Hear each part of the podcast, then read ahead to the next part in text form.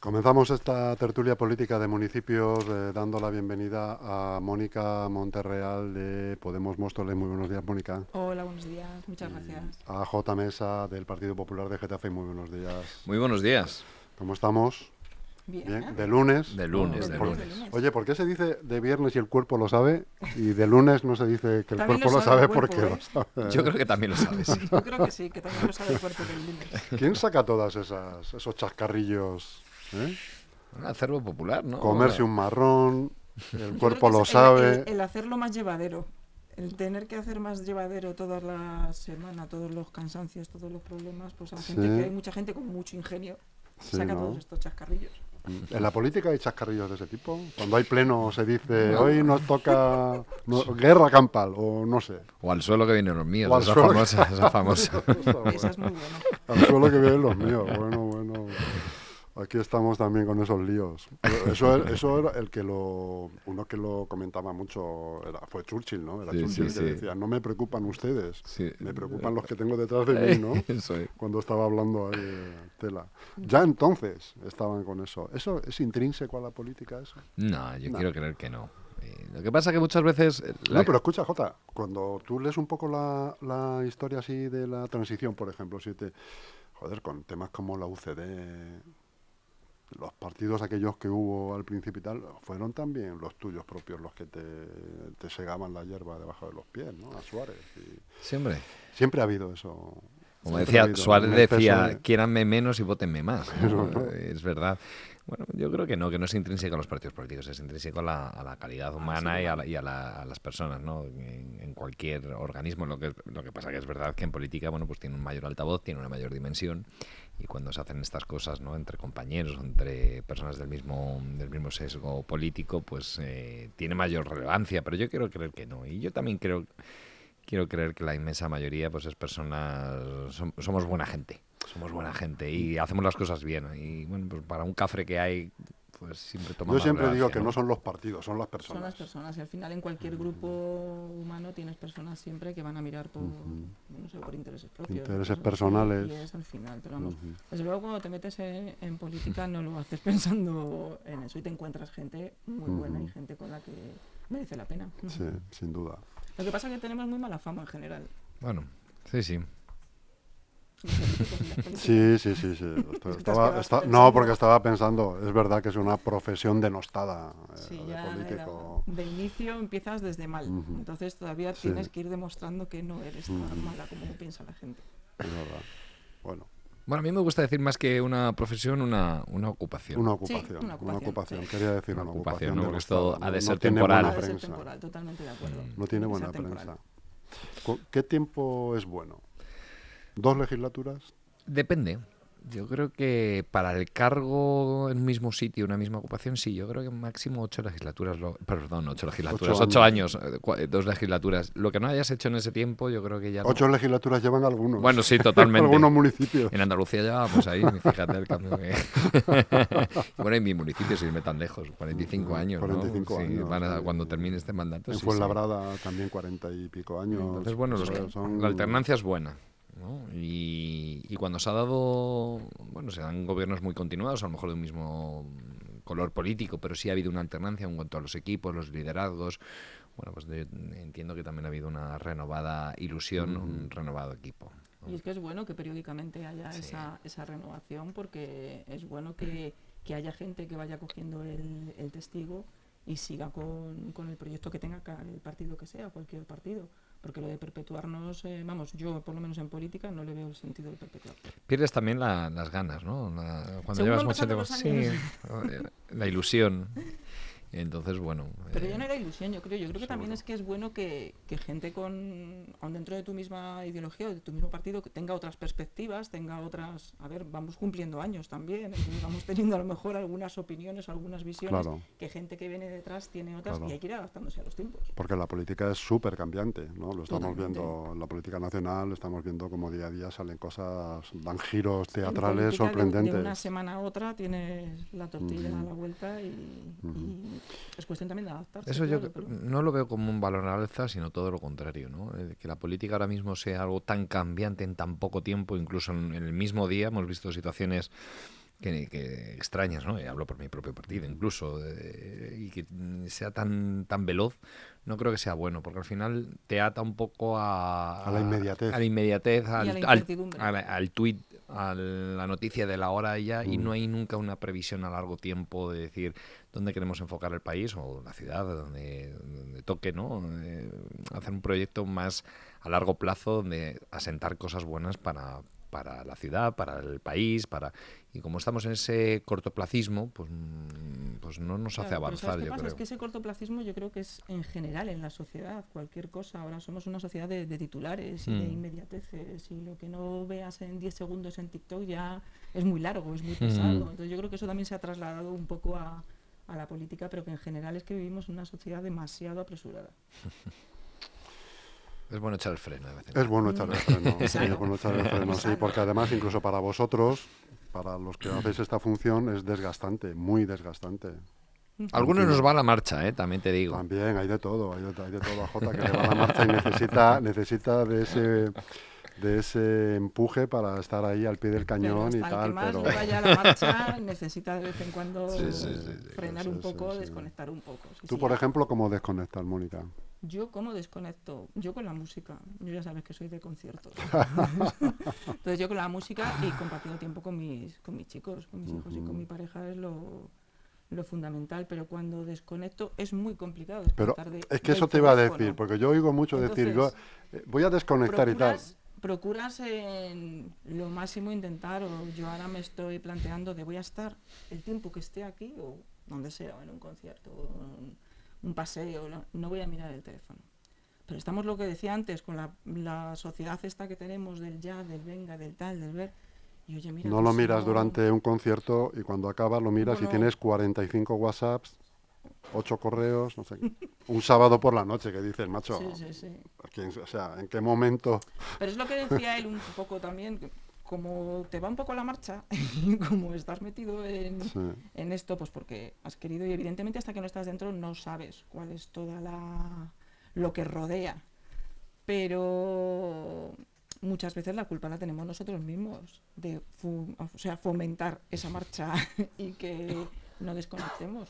Tú, AJ, es como de-. ¿Cómo, cómo desconectas? Si es que desconectas. Mm, Bueno, yo, yo sí, yo tengo una gran capacidad de abstracción. Cuando quiero, claro, y la fuerzo. Pero sí, con el deporte, con pasar tiempo con mi familia, con- sobre todo con mis amigos también, que son los que pues, me hacen eh, estar en ese espacio Pero- de, de- de- de locura, ¿no? De- Pero, por ejemplo, en el deporte desconectas, pero estás escuchando el podcast de no sé qué. no, que no, no soy Ah, yo muy amigo de podcast. Por eso, no. porque... De, de- hago desconecto con mi música, por ejemplo, en el gimnasio, cuando voy eh, con la bici o algo. No, no, Mira, no. yo no. sí, sí, no sé si soy amiga del podcast, pero de nada que tenga que ver Con la política. Con la política. Por eso, De cualquier otra por cosa y tal, pero sí que lo, lo utilizo también ¿no? para los traslados según voy de un lado al otro con los cascos para, pues para aprovechar también el poco tiempo que nos queda libre. Ujú. ¿Escuchas la red?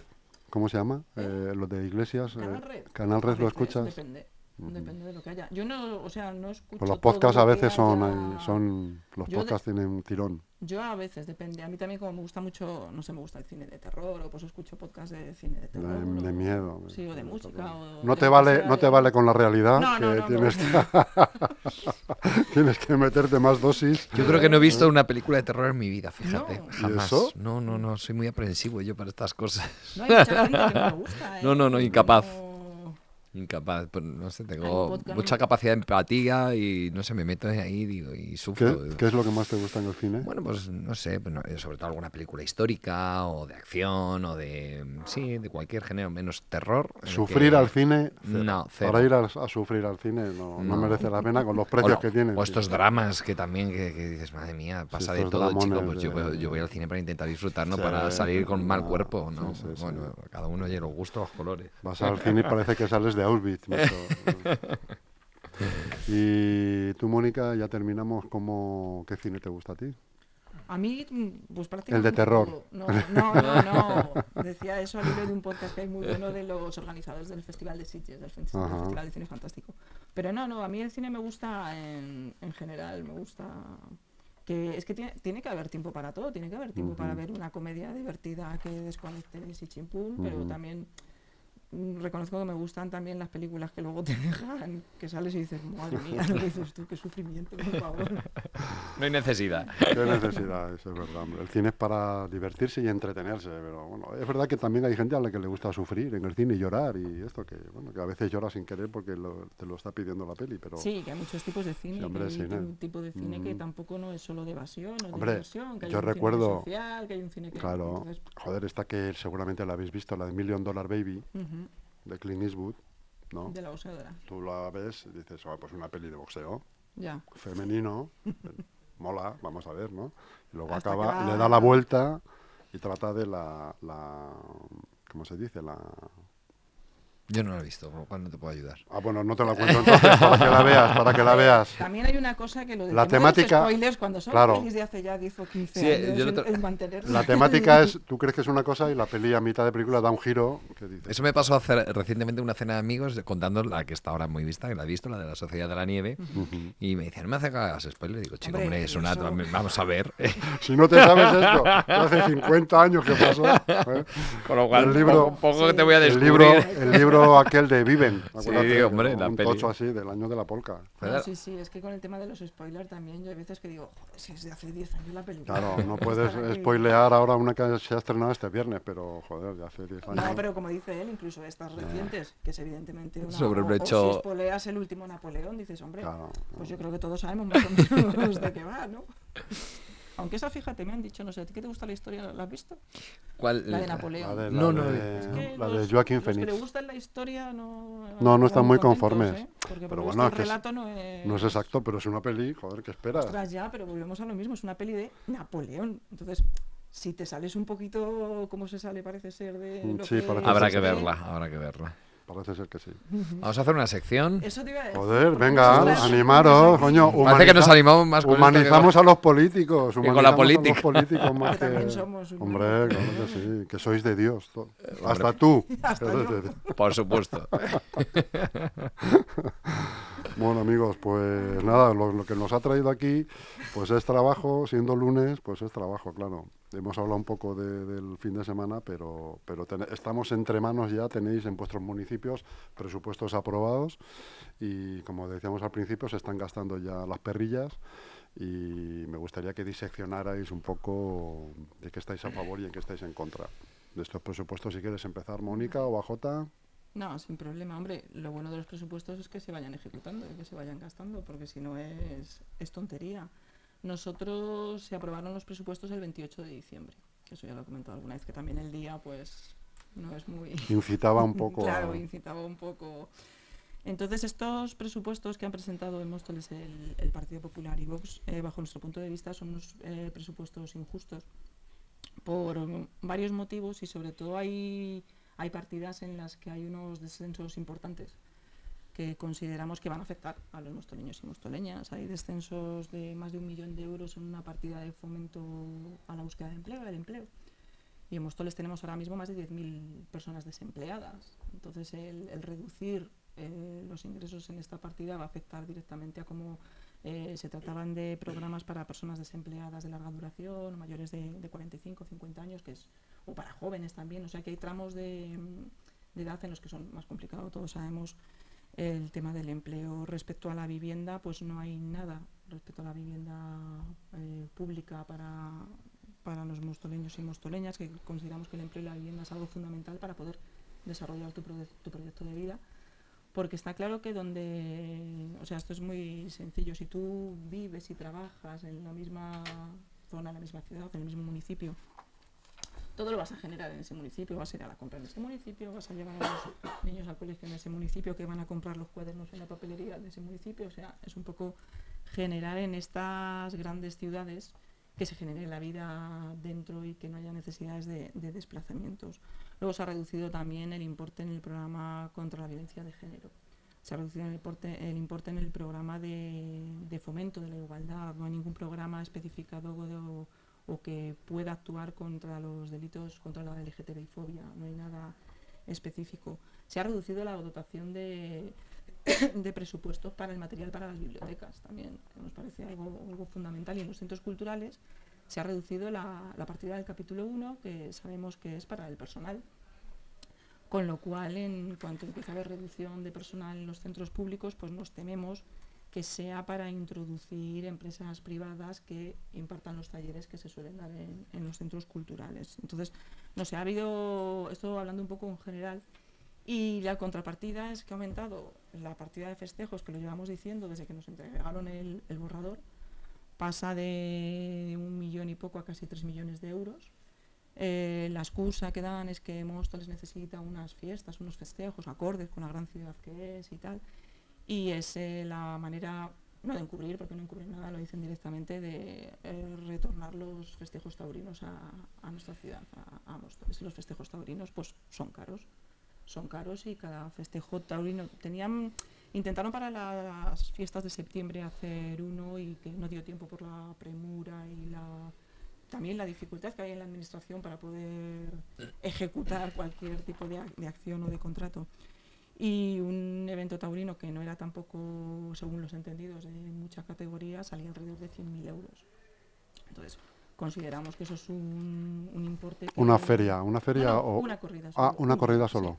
Sí, Entonces consideramos que eso es un, pues por eso multiplicado por dos o tres de cada feria que se quiera hacer, es, es, un importe elevado que consideramos que hay otras necesidades en el municipio para cubrir. Entonces, Va a haber, sabemos que va a haber también modificaciones presupuestarias, por cosas que parece ser que no les han cuadrado y ahora tienen que pasarlas por pleno.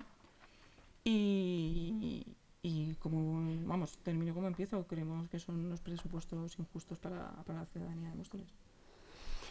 A J. Mesa, presupuestos de Getafe. Bueno, yo lo decía el otro día en esta misma mesa, decía, yo no sé si hubiese preferido que no hubiera unos presupuestos, porque para la última que han hecho de subirle los impuestos a los vecinos de Getafe, eh, nos ha subido la plusvalía la señora alcaldesa y no solamente ha subido los impuestos, sino que ha quitado las bonificaciones al IBI, al numerito del coche, eh, al impuesto de circulación, como normalmente se conoce, eh, al ICIO, que es el, impuesto a, las construcciones, eh, el IAE, actividades económicas, etcétera, etcétera. Con lo cual, pues eh, da una vuelta de tuerca todavía más a las malogradas economías eh, getafenses con esta subida de impuestos y sobre todo quitando, retirando esas bonificaciones. Fíjate, el gobierno municipal del Partido Socialista, ahora tripartito con Podemos y Más Madrid, ni siquiera había presentado una hoja, una hoja de ruta para la elaboración de estas cuentas para este año tuvo que ser a propuesta del Partido Popular en septiembre cuando le decíamos al gobierno, oiga, señora alcaldesa, eh, ¿dónde están los presupuestos? Y a partir de ahí, de esa moción, eh, se pusieron a trabajar y nos mm, presentaron un calendario para trabajar sobre los presupuestos, que son las cuentas mm, con las que tiene que trabajar el ayuntamiento. Bueno, pues después de eso nosotros hemos hecho una serie de alegaciones en el Pleno como grupo político, donde apostábamos por una rebaja de casi 25 millones de euros en rebaja fiscal para nuestros vecinos y que el Partido Socialista, Podemos y Más Madrid rechazó de plano. Pero no solamente eso, sino que también nosotros eh, proponíamos ¿no? una serie de, de reclamaciones como partido político, no como grupo municipal, sino como partido político, como una entidad de la ciudad, y bueno, que fueron desoídas por parte del gobierno municipal, ni siquiera las ha tenido en cuenta. Con lo cual, eh, han aprobado el presupuesto municipal desechando las propuestas del Partido Popular. Fíjese, ni siquiera las del Partido Popular, también las de Izquierda Unida, que nos consta que en la ciudad han presentado las mismas reclamaciones, y que han hecho el mismo caso que a nosotros, es decir, ninguno. Claro, cuando vemos que luego existen los problemas mm, que son recalcitrantes en nuestra ciudad, que están eh, eh, eh, bueno, encastrados en nuestra ciudad, como la, inseguridad, los apagones que sufre Getafe que por una falta de mantenimiento, que lo que estamos llamando la ruta de la oscuridad de Sara Hernández, que todas las noches tenemos apagones selectivos en diferentes barrios de Getafe. ¿A qué se debe eso, Jota? Pues no lo sabemos, es lo que hemos mm, preguntado por activa y por pasiva al gobierno municipal y nunca nos responden. Queremos saber por qué hay esos apagones en todos y cada uno de los barrios. Es que cada noche estamos pendientes y los vecinos ya se han acostumbrado a mandarnos fotografías y vídeos, decir, hoy le toca al barrio de Juan de la Cierva, hoy le toca a Perales del Río. Y son apagones de, varias manzanas de, sectores, concretamente de cada barrio, eh, que, no tienen explicación ninguna, con lo cual genera todavía más una sensación de inseguridad a la, a la objetiva, porque hay menos policías, porque no se cubren las vacantes que hay en la policía local, eh, hay una sensación de inseguridad subjetiva. Claro, cuando tú ves tu ciudad apagada, que vuelves del trabajo a oscuras, sobre todo en invierno, pues eso se hace un escenario perfecto para los malos. A partir de ahí, pues también estamos viendo cómo eh, en inversión, en políticas sociales, tanto que se le llena la boca a esta alcaldesa decir que es de los gobiernos más sensibles. Oiga, si es tan sensible, usted presupuestó en el año pasado 7 millones de euros, 7 millones de euros en políticas sociales y solamente ejecutó 3,3. Ni siquiera la mitad del presupuesto. Pero vemos cómo la, eh, empresa municipal de vivienda y suelo, la MSV, ha construido durante ocho años del gobierno de Sara Hernández cero viviendas públicas. Sin embargo, eso sí, arremete y pone palos en la rueda a las que está construyendo Isabel Díaz Ayuso, la Comunidad de Madrid en Getafe, con el Plan Vive. 800 viviendas, que por cierto, ya se van a, abrir para que los eh, getafenses se puedan inscribir y optar a una de estas viviendas a precio asequible. Es decir, es el gobierno de la mentira. Y, y además a todo esto, unos presupuestos cuando vemos que se están subiendo los impuestos a los vecinos para pagar la macrofiesta de asesores a cargo y de un gobierno mastodóntico como es el del gobierno de Sara Hernández, que hay que recordar, con aquiescencia y con el apoyo de Podemos y de Más Madrid en Getafe, que llegan a la cincuentena de asesores enchufados, con ocho coordinadores generales a golpe de unos 90.000 euros de sueldo, 37 asesores, el máximo permitido por la ley, 15 concejales de gobierno con sueldo para una ciudad de 180.000 habitantes. Hombre, eso es llamativo. Nosotros lo que le proponíamos, señora alcaldesa, baje usted los impuestos, mantenga las bonificaciones, con eso conseguimos una rebaja de 25 millones de euros de ahorro de todos los getafenses y las familias se sentirán más aliviadas. Bueno, pues de, nada de eso ha hecho caso, ni, ni, siquiera por las alegaciones, ni tampoco por las reclamaciones, que estas últimas, como digo, han sido desoídas y ni siquiera se han tenido en cuenta. Nos las han despachado directamente publicando el presupuesto en el BOCAM sin a dar una contestación a nuestras reclamaciones, con lo cual eso también lo estamos viendo con nuestros servicios eh, jurídicos a la hora de presentar eh, un contencioso administrativo y ver hasta dónde podemos llegar. ¿Por qué sucede en los municipios que no se ejecuta el dinero que hay presupuestado y sobra, como en este caso, de 7 millones se, ejecutan 3? Yo es que sabes qué pasa, que como en Móstoles siempre hemos tenido deuda, llevamos con una deuda heredada de hace ya bastantes años de, del Partido Popular, pues no sabemos lo que es sobrar, que te sobre dinero, entonces es complicado. Bueno, pero ustedes ya llevan gobernando allí un tiempo, ¿eh? eh sí, sí, yo cuatro años. Entonces, respecto a lo que comentaba de 15 concejales en gobierno para una ciudad como Getafe, pues es lo mismo que tiene el Partido Popular y Vox en Móstoles, que son los mismos. A nosotros tampoco nos han tenido en cuenta las enmiendas que hemos presentado a los presupuestos, tampoco las han ni tomado en cuenta, ni leído, ni, vamos, ni debatido, ni mucho menos. Entonces, la ejecución de los presupuestos, pues es algo que es, fundamental, pero esos presupuestos tienen que ser realistas y tienen que ajustarse a, las necesidades de, de la ciudad.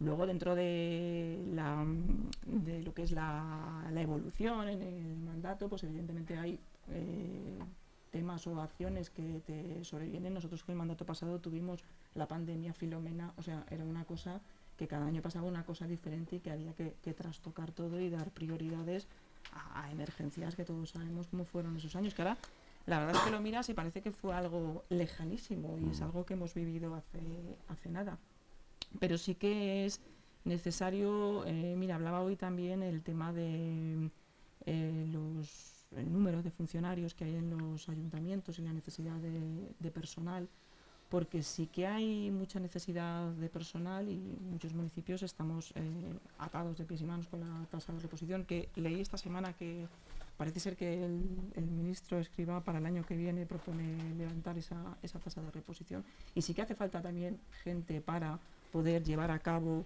esos expedientes para poder finiquitar y poder cumplir determinadas, que hay parte política, desde luego, a la hora de ejecutar los presupuestos, pero hay una parte técnica que, que necesitamos dotar. Que tienen que firmar. Claro, necesitamos dotar a los, a los municipios de personal que, con el que se aligere la carga de trabajo y se puedan adelantar acciones. Ese es un mal endémico de los municipios del sur de, mm, eh, que empezaron a crecer pues, precisamente pues en después de la dictadura y tal, y todo esto del... Eh, a quién le ganes al menos, de lo que yo conozco, ¿no? La mayoría, hay muchísimos funcionarios, el, el, grueso de los funcionarios son del baby boom. Son, son mayores. y se jubilan eh, ahora todos juntos, en, en, una horquilla de tres años se jubilan, qué sé yo, 80. Me lo estoy inventando un poco porque no, sí, sí, recuerdo sí, bien la pero son cifra. cifras, no, no, son Con cifras- lo cual, eh, aquí tenemos este problema en, este, en nuestro municipio, pues de que, de que tampoco se eh, un montón de partidas porque no hay un funcionario que firme. funcionarios o habilitados, o habilitados nacionales. Bueno, yo no, yo- no sé cuál es la situación en Móstoles. Yo creo que sí te digo que, por ejemplo, ante esa carencia de funcionarios, en Getafe se intenta cubrir con esos coordinadores generales, trayendo gente que en teoría tiene que ser funcionario o tengan una dilatada experiencia en la administración pública. ¿Habilitados acredite- nacionales son? No. no, perdón, No. funcionarios, que tengan ser la condición que requiere la ley es que sean funcionarios o, como algo excepcional, que sean personas que acrediten una dilatada experiencia en la función pública o en la, o en la administración pública. ¿Qué pasa? Que, claro, aquí la norma, Pero la, para la eso- excepción se ha convertido en norma. Es decir, de los nueve coordinadores generales, todos, ninguno es funcionario. Uno, me parece, perdón, por hacer honor a la verdad, uno es funcionario, que viene del Ayuntamiento de Madrid. El resto son todo colegas de partido o que han tenido relación con el Partido Socialista o incluso con el gobierno de Manuela Carmena. Claro, no solamente eso, vemos como en Getafe, además de no ejecutar las partidas presupuestarias, como te decía antes, en servicios sociales, que no, se llegó a ejecutar ni siquiera la mitad del año pasado, ¿de qué me sirve? Somos el ayuntamiento que más invierte en servicios sociales, pero si luego no las ejecutas estás mintiendo.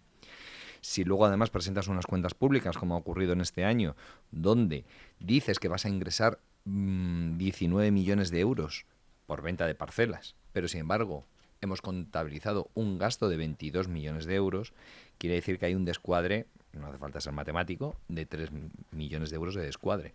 Cuando encima vemos que ese ingreso que prevés lo vas a hacer en función de una venta de parcelas, donde los pliegos que has desarrollado tú, el gobierno municipal, han sido anulados por fallos en, en esa elaboración de los pliegos, quiere decir que no vamos a tener esos 3 millones de, o sea, perdón, esos 22 millones de euros eh, consignados para, para conseguir ese dinero y por lo tanto hacer inversiones, con lo cual pone en peligro también el Teatro Madrid, que, se, eh, que va a ser una inversión, según dice el gobierno, pero lleva ocho años parado, la, recuperación del río Manzanares, idem de idem, la Plaza de Toros, abandonada a su suerte desde que entraron a gobernar, eh, el proyecto de la, de la Plaza Mayor y de la remodelación de la calle Madrid.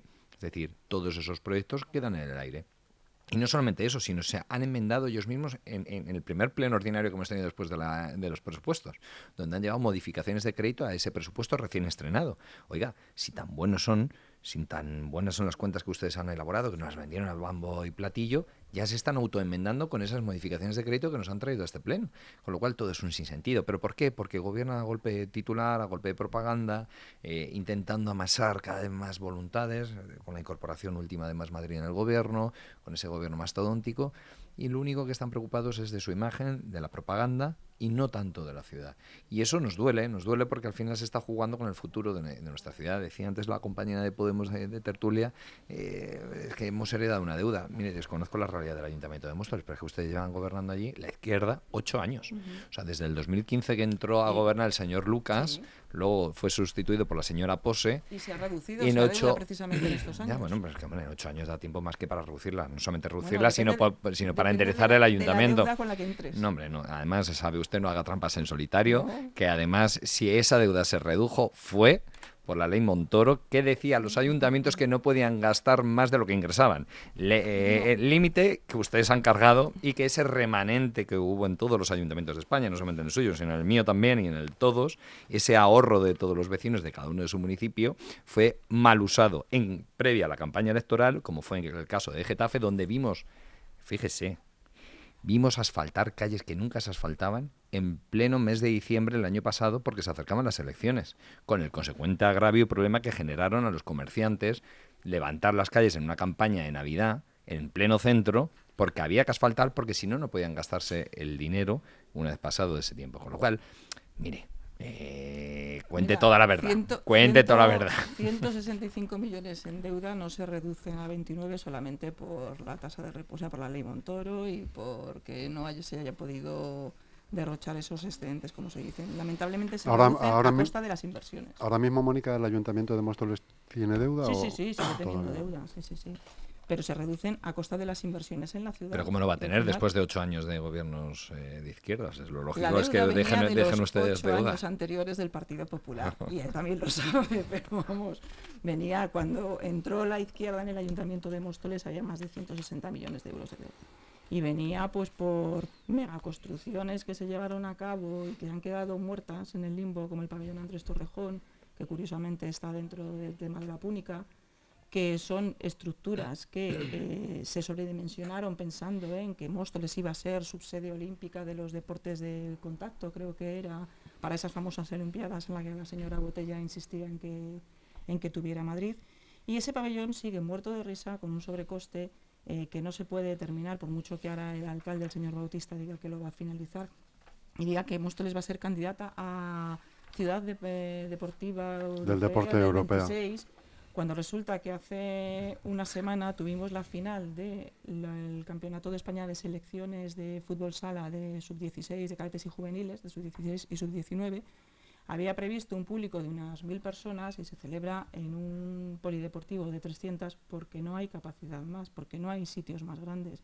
Quieren optar a eventos que no somos capaces todavía con las estructuras que hay en la ciudad de realizarlo. Y se montó una buena que tuvo que acudir la policía y centenares de personas se quedaron en la calle que no pudieron. Entonces, si tú en este caso quieres ser ciudad europea del deporte, eh, vas a tener que invertir primero en las instalaciones deportivas o modificarlas y si no, ten unos objetivos más humildes y sigue trabajando, por ejemplo, para el deporte base de Móstoles, que hace mucha falta.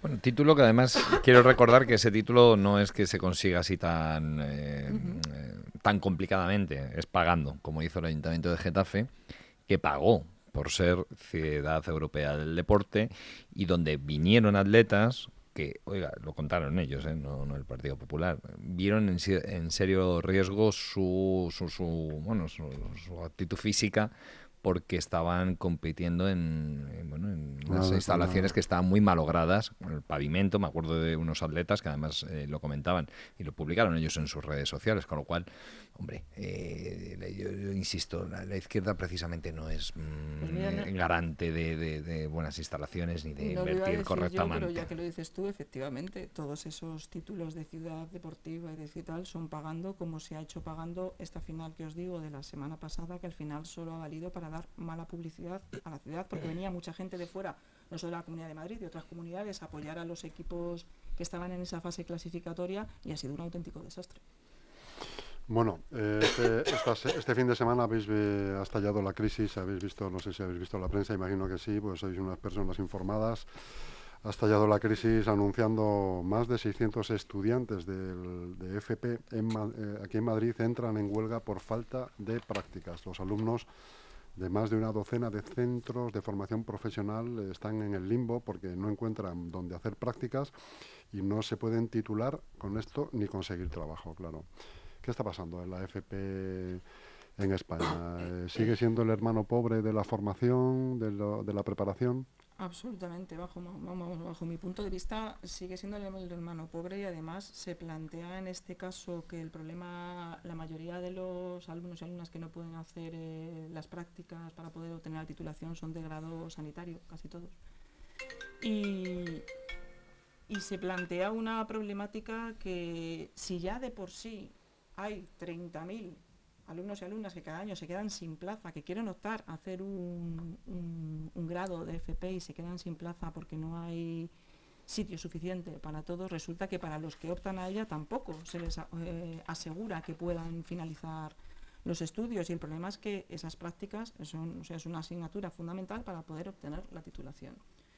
En esto pasa como siempre, a ver, aquí la, la Comunidad de Madrid ha, ha dado para la FP privada ayudas importantes, ayuda de 30 millones de euros. La matriculación en un centro público son 400 euros por año. Eh, vamos, eso te lo digo porque yo, mi hijo mayor, está haciendo un grado de... Lo estaba pensando, cuando estabas hablando, estaba pensando que es muy posible. Claro, sí, sí, son 400 euros por año que simplemente con todos los que están ahora matriculados, y esa formación pública fuera gratuita de verdad, eh, sería un importe de unos 28 millones lo que se gastaría la Comunidad de Madrid y sin embargo está dando 30 a formación profesional privada.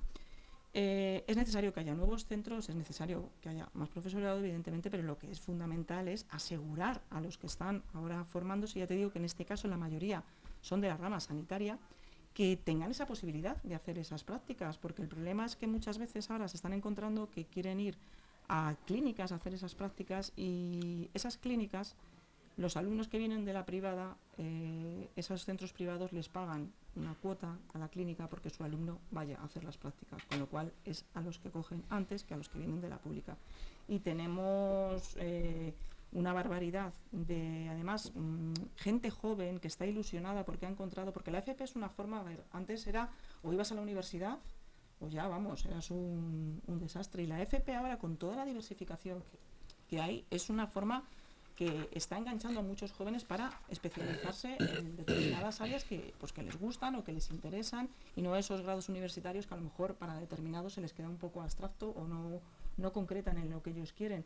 Pero es que resulta que en los últimos 10 años, por ejemplo, la FP privada se ha multiplicado por 16 en la Comunidad de Madrid, la de grado superior y la de grado medio por 9 y no se invierte en, en alumnos, o sea, en centros para alumnos y alumnas que, que puedan ir a, a, centros públicos. Entonces, bueno, yo creo que hay que invertir en educación pública, que hay que invertir con cabeza y que ahora de momento lo urgente es dar solución a esta problemática que hay de aquí a, a un mes, porque es que las prácticas empiezan en nada.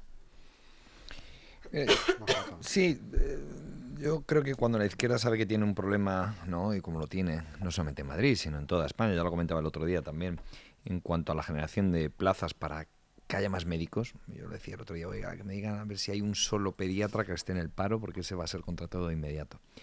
Eh, esas plazas que vienen de las plazas MIR, de las plazas eh, eh, bueno, de, de, en formación de psicología, de pediatría, medicina, se le ha pedido al gobierno de España que aumente esas plazas.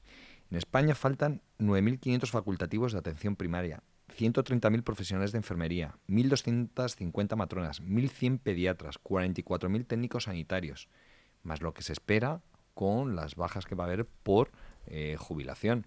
Hombre, poner el foco en que faltan mmm, para hacer las prácticas sanitarias, yo entiendo que a eso a lo mejor pues quieren coger el rábano por las hojas ¿no? y, agitar el, árbol cuando tienen este problema en todo el Sistema Nacional de Salud.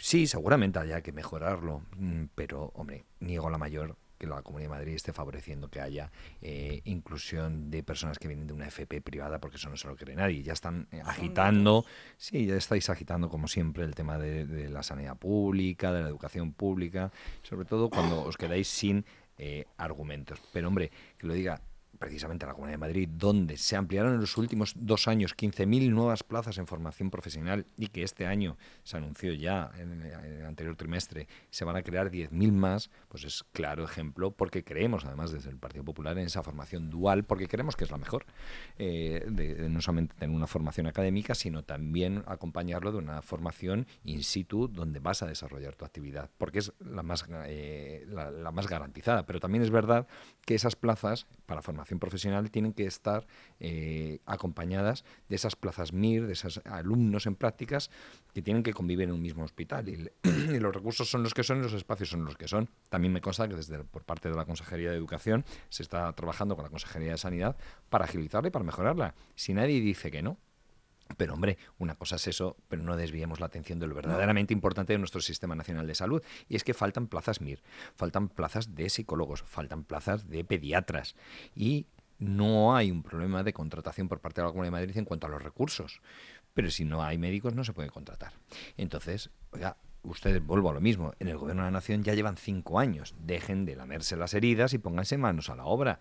Por cierto, ahora yo sé que Podemos no está en el gobierno de España, con lo cual eh, muchas, hemos coincidido ya en las últimas votaciones votando lo mismo eh, en el Congreso de los Diputados. Espero que en esto nos encontremos, porque al final los perjudicados son los vecinos de nuestros municipios, pero al final todos ciudadanos de, pero de es que estás país. hablando de desviar la atención y la estás desviando tú cuando estás hablando de temas de sanidad y atención sanitaria, que si quieres otro día podemos hablar de los centros de atención primaria, pero lo que estamos hablando ahora mismo es de la problemática que tienen el alumnado de FP que no puede terminar sus ciclos a los que se apunta, ha conseguido la matrícula ya, que la consigue uno de cada tres, ha entrado, ha pagado su tasa, ha estado sus dos años y no va a poder realizar esas prácticas, con lo cual no va a poder terminar su titulación. ¿Eso qué significa? A muchos les están ofreciendo empezar estas prácticas a lo mejor a partir de octubre, a partir de noviembre, quizá el año que viene.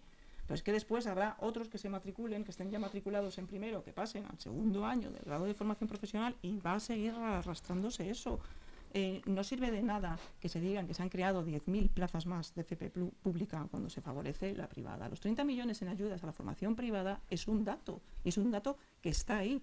Y cuando se, se, ha multiplicado en los últimos 10 años de esta forma estratosférica la formación privada, tanto en el grado superior como en el grado medio en la Comunidad de Madrid, porque esos datos que has dado tú de cifras que faltan son en España, tendríamos que extrapolar de esos pediatras, psicólogos, que estoy de acuerdo sí, sí, a nivel, en que faltan, a nivel nacional. Estoy de acuerdo contigo en que faltan en todo, si es que lo estamos viendo en los centros de atención primaria, que para una simple consulta mm, estándar tienes 15 días de, de, espera. Entonces, eso si quiere, lo vemos otro día, pero lo que estamos, eh, de lo que estamos hablando aquí es que la formación eh, pública, la formación profesional pública, se está deteriorando. Y se está deteriorando, como siempre, para favorecer las empresas privadas. ¿Qué nombre que no? eso es un gran... ese es un, no, no, no, no, no digo que sea un drama, es un mantra.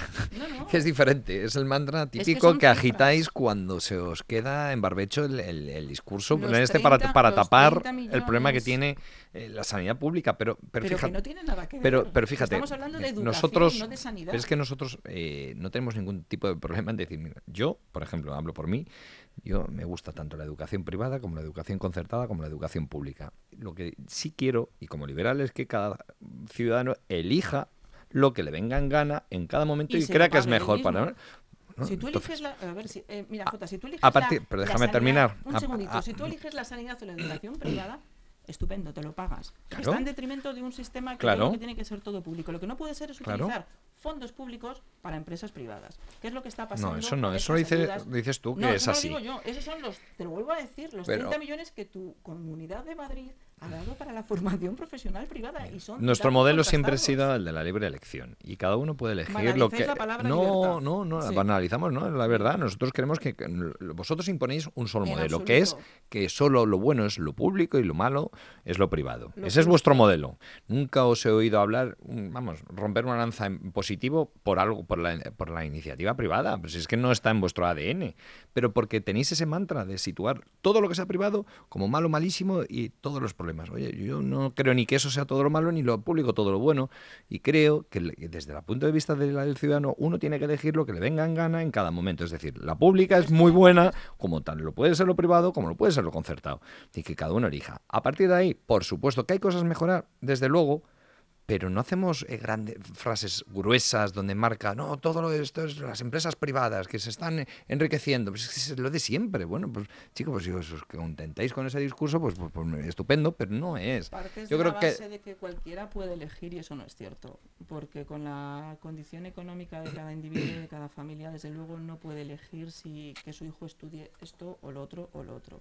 Te vuelvo al caso concreto que yo conozco los grados de formación, o sea, los grados universitarios de dirección, producción, guion y tal, son todo en universidades privadas. Alguien que quiera estudiar eso no lo puede hacer, no puede elegir libremente porque no tiene la capacidad económica para poder acceder a esos, a esos estudios y como esos otros tantos. Entonces no me digas que... Hombre, si es tan buena... mira, yo, yo, elegí yo elegí voluntariamente la educación pública universitaria. Pero tenías esa opción. Tenía la, opción porque creo que es la mejor para... Cuando hay determinados estudios que solo se cursan en la privada, no hay opción para la gente. No hay opciones. O tienes dinero para poder financiarte esos estudios, entonces esa libertad no existe. Por eso lo que hay que fomentar es que haya educación pública. Sin denostar lo privado. A ver, te vuelvo a Tenéis un discurso. yo, y luego, perdona, eh, perdona, pero es que luego me hace mucha gracia porque allí donde tenéis experiencias de gobierno, como me pasa en mi ayuntamiento, oye, es que denostan la, la, gestión privada, pero sin embargo este gobierno no para de privatizar. Es decir, que insisto, que no estoy en contra de la, de la colaboración público-privada, todo lo contrario, me parece muy buena. Eh, pero, claro, cuando, cuando el gobierno cuando el gobierno municipal bueno, pues no sé cómo no sé cómo llamar a eh, dar el servicio de prevención de riesgos laborales, que es de las pocas competencias en salud que tiene un ayuntamiento, y se lo ha entregado a Quirón para toda su gestión y todo. Llámalo externalizar o privatizar, me da igual. Pero hombre, eso lo ha hecho un gobierno socialista con Podemos en el, en el gobierno y con Más Madrid. Hombre, entonces, un poquito de coherencia también allí donde se gobierna, sobre todo cuando vamos a exigir a la administración superior, como la Comunidad de Madrid, que haga y que se, que se vista impoluto. ¿Y tú qué le dirías a, a, chavales o chavalas de 18, 19 años que ven que no pueden hacer esas prácticas y que se van a quedar colgados, no se sabe si un año o qué, cuánto tiempo, sin poder continuar su proyecto de vida, sea el que sea el que tengan, por una mala gestión. Porque si tú ofertas esas plazas, tienes que ser consciente que esas plazas conllevan un aula, unos profesores, un ordenador, unas mesas, unas sillas y unas prácticas. Cuando tú ofertas esa plaza y no la ofertas al completo, al final estás engañando a la ciudadanía y estás dejando a gente joven que está pues que se quiere formar. Bueno, a mí que me tranquiliza seguir, mucho saber se- que, des- por parte del vicepresidente del gobierno de la, de la Comunidad de Madrid y por parte de la Consejería de Sanidad y la Consejería de Educación eh, se están, vamos, lo- la última noticia, porque ha sido una cosa que ha nacido, bueno, que ha surgido ahora Sí, el fin de semana la, noticia y tampoco he Sí, podido bueno, ahondar más con mis compañeros en este asunto, pero me, me tranquiliza mucho saber que se están trabajando en las dos consejerías porque son conscientes de que se necesitan más plazas, pero de ahí a, a revestirlo de un gran problema, pues tampoco. El problema es que tenemos, ¿a dónde miramos? Hacia el Sistema Nacional de Salud. Estos chavales que ahora están estudiando, ¿dónde quieren algún día ejercer? En el Sistema Nacional de Salud, porque el Sistema Nacional de Salud lleva en, parada cardíaca ya mm, ni se sabe. Ha entrado por la puerta de urgencias y tenemos eh, esa falta de facultativos eh, y de médicos, de enfermeros, de psiquiatras, de pediatras eh, en todo el Sistema Nacional de Salud y se prevén entre 70 y 80 mil jubilaciones en los próximos 10 años. Con lo cual es un problema. Fíjate, este es un problema que os lo- os- o nos lo tomamos en serio y nos sirve como, como arma arrojadiza, o nos va a pasar como el tema que ahora me hace mucha gracia esta mañana, gracia entre comillas. Lo veía esta mañana. Ahora se han puesto todas las administraciones públicas eh, a trabajar y colaborar por la sequía en España. Hombre, toca recordar que aquí hubo un presidente del gobierno, que yo sé que a usted se va a erizar el vello, eh, un presidente del gobierno que se llama José María Aznar, que dejó planteado el, el- el plan hidrológico nacional y que llegó el señor Zapatero y que desechó por el artículo 33 a la basura. Y ahora vemos cómo en ciertas regiones de nuestro país, como Andalucía, todo lo que es la, la costa mediterránea, Valencia eh, y sobre todo Andalucía y Cataluña, tienen un grave problema de sequía. Y estamos viendo cómo hay embalses y cómo eh, se están abriendo las compuertas en otros eh, lugares de España porque están rebosantes. Con lo cual, oiga, a lo mejor si se hubiesen hecho las cosas bien y no actuar a golpe de titular porque queríamos favorecer en ese momento la zona del Ebro, que era Aragón, ah, volvemos a hablar como estábamos hablando al inicio, que tenemos cortoplacismo, no hacemos cosas a gran eh, tiempo. Oiga, si se hubiese planteado un plan hidrológico nacional en serio y se hubiese llevado a cabo y no se hubiese tirado por tierra por simple dogmatismo, por mantras, por, por una fe ciega de, de dogma, oiga, a lo mejor estaríamos hablando de otras circunstancias ahora. Y, pues- y hubo que imponer las desaladoras eh, de la ministra Narbona. Se me está viniendo a la cabeza. anota- Donde que por cada dos litros de, de agua que se desalan, uno lo generas de sal y lo vuelves a tirar al mar. Con lo cual rompes también el ecosistema. Ahora que vamos de tan verdes. Hombre, si tenemos un problema de médicos ahora, de falta de facultativos, vamos a tomárnoslo en serio y vamos a poner, poner soluciones ahora, pero sin arrojarnos los trastos a la cabeza. Pues Chus, anota para otra semana la sequía, porque es que hoy veníamos a hablar, ahora de educación. Te y echo nos el- estamos sequía. No, por- te echo el símil, Te cojo te echo la el símil, porque son problemas No, que est- porque está de- saliendo- eh, enquistados. No, temas. pero son problemas que están enquistados en nuestra y sociedad. vuelves, y vuelves a lo mismo de que se sacarán 10.000 plazas o 12.000, estupendo, pero que cumplan primero los objetivos o las necesidades de las que ya tienen ofertadas. Queridos amigos, sois más entretenidos que muchas pelis. Tengo que decirlo. Me hubiera quedado aquí un rato, pero es que tengo otro espacio ahora. Oye, un placer haberos tenido en esta mesa, eh, defendiendo vuestras posturas dentro del humor, la ironía y, y el buen rollo. Y, y os espero dentro Pues yo de con Mónica 15 ya he debatido mucho y además lo, lo hacemos bien. En otras teles y en, otras en otras plazas. Pues un placer, nos vemos pronto. Muchas gracias. Hasta luego.